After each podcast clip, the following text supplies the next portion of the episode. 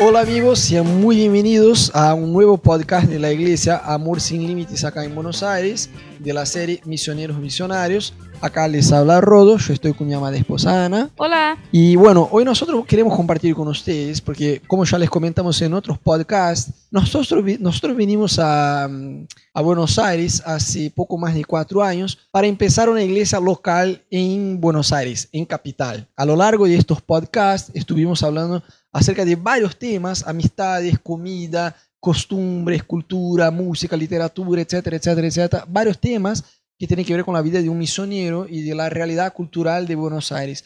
Pero hoy quisiera compartir con ustedes un poquito de nuestro corazón, o sea, de lo que nosotros vinimos a hacer en Buenos Aires. ¿Cómo es la iglesia Amor Sin Límites que soñamos como iglesia, que desarrollamos a lo largo de estos cuatro años y que tenemos planeado en hacer en la ciudad de Buenos Aires? La primera cosa que les quería comentar es que Amor Sin Límites es una iglesia que está pensada para el que no es creyente. O sea, a veces pasa que uno llega a una ciudad y arranca una iglesia con creyentes eh, que están, eh, medio raro eso, pero sin congregar, o de otras iglesias, pasa. Pero nosotros cuando llegamos a Buenos Aires tomamos una decisión que no íbamos por este camino. Nosotros íbamos a empezar una iglesia de la forma más difícil. pero era la forma que de verdad creíamos, que es evangelizando y que la gente se convirtiera ahí. No queríamos arrancar personas de otras iglesias ni nada del estilo. Obviamente, eh, eh, uno no puede controlar a las personas también, ¿no? Porque a veces hay pastores que se enojan, ¿no? Porque uno salió de esta iglesia, se fue esta, pero bueno, la persona no, uno no puede controlar a las personas. Pero digo, nosotros nunca nos divulgamos a otras personas así, de otras iglesias, ni nada así. Siempre nos enfocamos en ganar personas, en evangelizar, el, eh, el argentino que no va a la iglesia, que no tiene la costumbre de ir a la iglesia, o es más, al argentino que no le gusta ir a la iglesia. Y eso es porque verdaderamente tenemos un corazón para Buenos Aires. O sea, nosotros amamos a esa ciudad, amor sin límites, todos los que están ahí aman a esa ciudad y como una consecuencia de ese amor por esa ciudad, por esa gente, queremos encontrar a los que están hoy lejos de Dios. O sea, queremos que la gente que no conoce a Jesús, que hoy no tiene una relación con Dios y que no es un cristiano, pueda encontrar un lugar donde van a desarrollar su relación con Dios, donde van a ser aceptados y desarrollar amistades, pero todo eso pensado para un no creyente como fruto de ese amor y de ese corazón que tenemos nosotros para la ciudad. Creo que como parte de lo que somos nosotros, ya al ser una pareja joven y al tener un estilo joven, eh, yo tengo 32 años y Rodo tiene 35, o sea que cuando llegamos acá recién teníamos 30. Pero facha de 20. Los dos, facha de 20.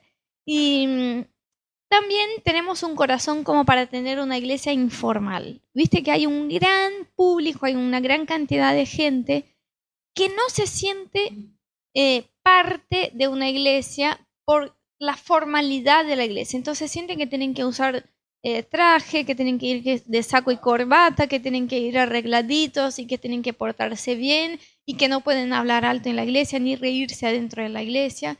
Y nosotros tenemos ese estilo de ser totalmente informales. Somos muy relajados, aceptamos a la gente como venga, pueden venir en bermuda y en remera, pueden venir de, un paseo en el parque y venir directamente a la iglesia vas a encontrar a todos ahí así, vas a poder hablar, muchas veces nos reímos muchos en la iglesia y no es una falta de respeto porque eso sería una religiosidad, decir, eh, no, en la iglesia tenemos que estar callados y portarnos bien y usar la ropa del domingo. No, eso es religiosidad. Lo, lo que importa a Dios es nuestro corazón. Entonces, sí, el corazón es importante, pero tenemos esa informalidad como iglesia. A mí me causa gracia porque, a ver, nosotros empezamos la iglesia solos, o sea, yo llegué a Buenos Aires en finales de 2000, septiembre de 2012, 25 de septiembre de 2012, y en diciembre, mira la fecha, ¿eh? 12 del 12 de 2012. Ah, fácil, ¿eh? Ahí empezamos la iglesia en nuestra casa con una pareja más y empezamos desde el cero, o sea, no es que vinimos con un equipo, a ver, servimos en Brasil por muchos años y todo, pero tampoco es que vinimos con un equipo de una bocha de gente para ayudarnos, era mi esposa, yo y cuatro valijas, no más. Y empezamos con una pareja en casa, ya nos quedamos ahí un año y pico, un año y medio, casi dos años en realidad, Y bueno, cuando llegamos a un punto, vivíamos en un departamento que era re chiquito, cuando creció, nos fuimos, alquilamos a un salón de un hotel en Microcentro, el Hotel Lafayette, en Reconquista 546, entre la calle Lavalle y Tucumán, ahí en Microcentro, y ahí empezamos a tener los cultos públicos, ¿no? Y fue una nueva etapa eh, para la iglesia.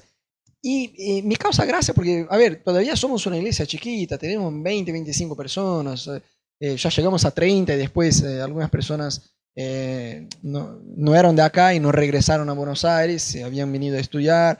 Este, todavía somos una iglesia chiquita, pero yo creo de todo mi corazón en algo que el pastor Rick Warren dice, que el crecimiento de la iglesia es fruto de salud, ¿no? Que uno cuando tiene un nene, ponele, no tiene que hacer esfuerzo para que el nene crezca, sino alimentarlo y cuidarlo bien, cuidar del nene bien para que crezca, porque va a ser un, como un resultado, ¿no? La consecuencia va a ser una buena alimentación. Y nosotros tenemos esta visión para la iglesia, sí queremos crecer, porque el pastor que dice que no quiere crecer, en realidad lo que está diciendo es que la gente se puede ir al infierno porque no le importa nada. Pero tenemos una gran preocupación de que la gente no se sintiera un número en la iglesia, que podamos conocer cada uno en su realidad. Por ahí hay gente que, no sé, eh, quiere estar más cerca del pastor, quiere tener un tiempo con el pastor, quiere estar, quiere que el pastor venga a su casa, que él va a la casa del pastor. Y nosotros siempre tuvimos una preocupación, una gran preocupación en ser eh, accesible a la gente, una iglesia donde la gente pueda hablar con nosotros, puede estar con nosotros, no vinimos con este, con este propósito de ser una celebridad, por así decir, sino creemos en, una forma de pastorear muy cercana a la gente. Y algo que me llama la atención en la iglesia, aunque seamos eh, numéricamente una iglesia chica todavía, es la diversidad que hay. Porque hay, a ver, hay gente mayor, 50 y pico, hay gente joven de 20 años, hay gente casada, hay gente soltera, hay gente divorciada, hay gente Estado civil clamando, hay de todo. Hay gente que vino a estudiar, hay gente que labura, hay gente de Brasil, hay pocos de Brasil por suerte, ah, porque en realidad yo siempre digo que si fuera para ganar brasileños, yo me quedaría con mi familia en Brasil, ¿no? Entonces hay una pareja más que vino de Brasil a ayudarnos y una chica de Brasil. El resto, eh, hay, hay gente de Buenos Aires, de Argentina, hay gente de Mendoza, hay gente de Chile, hay gente de Colombia, hay gente de, había de, de Francia, Estados Unidos, eh, es una mezcla eh, que yo no puedo creer que siendo tan chiquitos eh, sean tan, haya tanta diversidad. Yo veo amistades en la iglesia y yo le digo eso a mi mujer, que ellos solo son amigos en la iglesia. Digo, solo, jamás serían amigos afuera de la iglesia. Yo veo un chabón que es divorciado de 50 y pico jugando la pelota con un chabón de 20 años uno que es argentino y otro que es chileno. Digo, no hay barreras, muros por la nacionalidad o lo que sea, ¿no?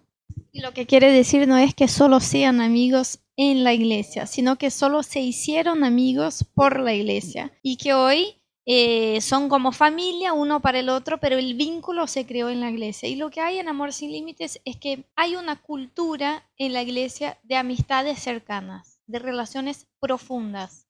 Eso, gracias a Dios, la gente ya como que tomó eso de nuestro corazón y se creó esa cultura de que cualquiera, pero cualquiera que llegue a la iglesia va a ser, se va a acercar a alguien y va a ser incluido en un círculo para tener vínculos profundos. Entonces no es que queremos solo saber el nombre de la persona y saludarla y decir, ah, volvió ese otro domingo más es que queremos conocerla y conectar profundamente nuestra vida con la vida de esa persona, a punto de llamarnos familia, ¿no? De llamarnos realmente en la iglesia somos una familia y se creó esa cultura y es, muy mm, lindo para nosotros cuando la gente viene y dice, qué lindo es una primera vez que vas a un lugar nuevo y que te sientas como familia.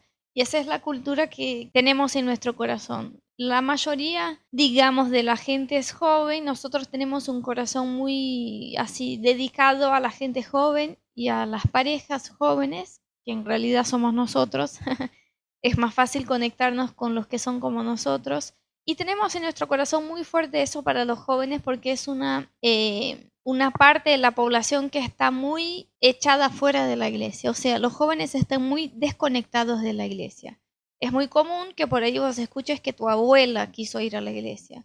pero no es común que vos escuches que tu amigo, tu primo, que es un universitario o que es un joven que tiene un hijo chiquito, que son recién casados, están involucrados con Dios. Entonces, todo lo que nosotros desarrollamos como iglesia, desarrollamos pensando en que la gente que es joven pueda conectarse con Dios. Tenemos un lenguaje, tenemos una manera de ser y de hablar para conectarnos con, los jóvenes, desde la manera que nos vestimos, de la manera que predicamos, de la manera que, mostramos, la gente nos, para que la gente no sienta que está en el siglo pasado y dice, ay, qué aburrido es eso, que no es relevante, sino que la gente pueda sentir que están conectados con algo que es contemporáneo a lo que ellos son. Charlando con la gente en Buenos Aires, con amigos, porque trabajamos muchos años en, en otros lados, ¿no?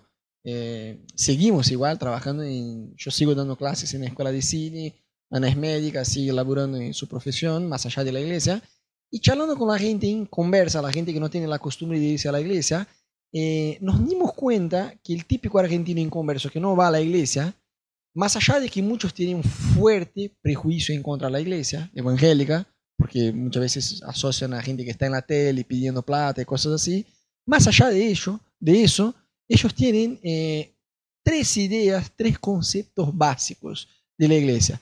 Primero, que el mundo se actualizó y la iglesia se quedó en el siglo pasado. Después, eh, o sea, que es algo recontra retrógrado la iglesia. Después, que la iglesia es algo eh, recontra irrelevante. O sea, si yo voy o si yo no voy, da en lo mismo. También que es algo aburrido. O sea, si yo voy a la iglesia, capaz, capaz que me duermo, ¿no? Porque es muy aburrido. Y no es así, nosotros tratamos y nos esforzamos un montón para hacer una iglesia que no es aburrida, que es entretenida, que es relevante, que más allá de que sea divertida, que la gente la pase bien, que ellos puedan llevar algo consigo que les vaya a servir a su día a día, ¿no? Y que es una iglesia del siglo eh, a lo que estamos, del 21, que no es algo del siglo pasado, que no es algo irrelevante, o sea, que, estamos para la gente de la ciudad en el día de hoy y en la fecha de hoy.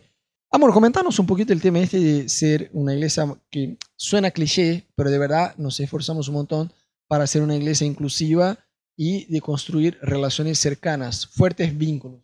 Lo que pasa es que, digamos, la gente está buscando siempre pertenecer a un grupo que es parecido con ella. Entonces, ponele, los deportistas quieren hacerse amigos de otros deportistas, los músicos quieren hacerse amigos de otros músicos, los jóvenes de otros jóvenes. Entonces, la gente cuando va a un lugar nuevo, ponele que alguien que no conoce a Dios es invitado para ir a una iglesia, ya le suena como, uy, ¿qué voy a encontrar ahí?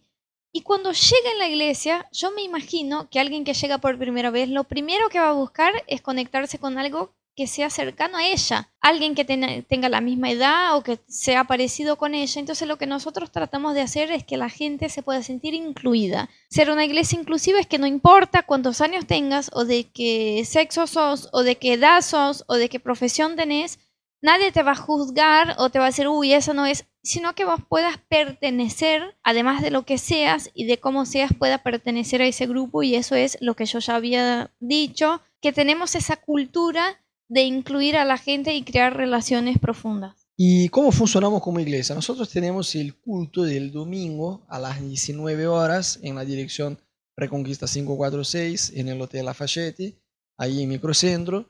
Este, y bueno, ¿cómo funciona el culto? Tenemos un tiempo donde tomamos mate antes, eh, comemos unas galletitas, charlamos un poquito, ya nos reímos, siempre hay chistes re buenos. Después tenemos un tiempo de alabanza, donde alabamos a Dios juntos, cantamos unas canciones.